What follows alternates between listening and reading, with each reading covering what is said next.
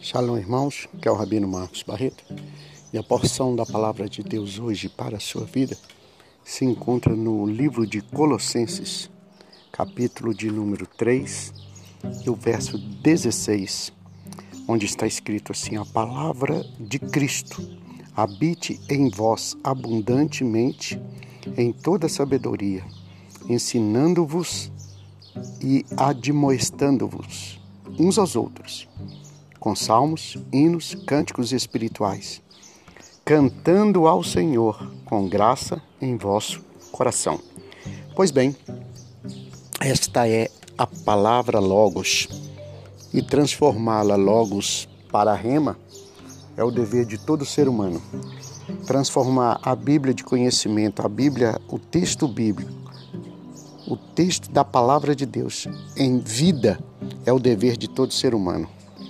Pois bem, o texto diz assim: a palavra de Cristo, a palavra do Machia, habite em vós abundantemente. Então, o apóstolo Paulo ele está dizendo o seguinte: que a palavra do Machia, a palavra de Deus, a palavra do Machia quer dizer o Filho encarnado, que ele habite, ele mora, ele possa viver em você. De que maneira? Abundantemente. Por quê?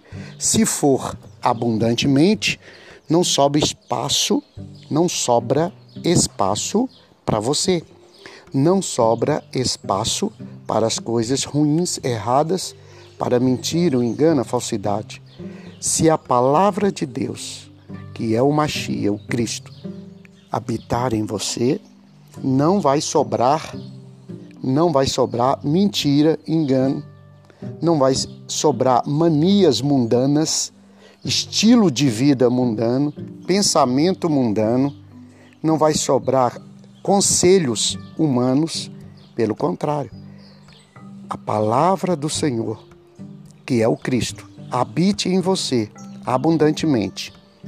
E aí você receberá toda a sabedoria e você vai receber o ensino, você vai ser admoestado, vai ser chamado a atenção isso você vai fazer com você e com os outros, com as outras pessoas, mas não como afronta, mas como bons conselhos, com sabedoria, com entendimento, com inteligência.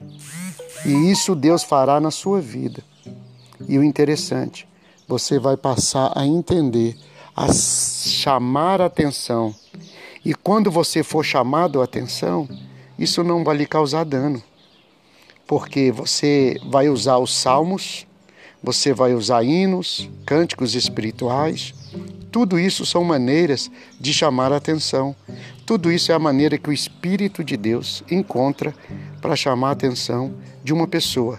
Claro que uma pessoa espiritual, porque um ser espiritual não tem problema ser chamado a atenção. Mas o carnal, ele fica com raiva. Então, uma pessoa carnal, quando é chamada atenção, admoestada, ela fica com raiva. Mas uma pessoa espiritual não tem problema não, porque ela sabe que aquilo vai ajudá-la a crescer, a melhorar, a entender. E isso é maravilhoso.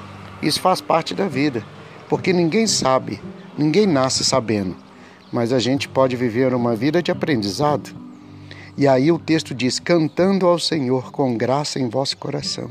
Ou seja, louvando a Deus, agradecendo a Deus, porque está sendo chamado a atenção e o Senhor Deus está dando oportunidade para um crescimento, para uma elevação espiritual, para um nível espiritual mais alto.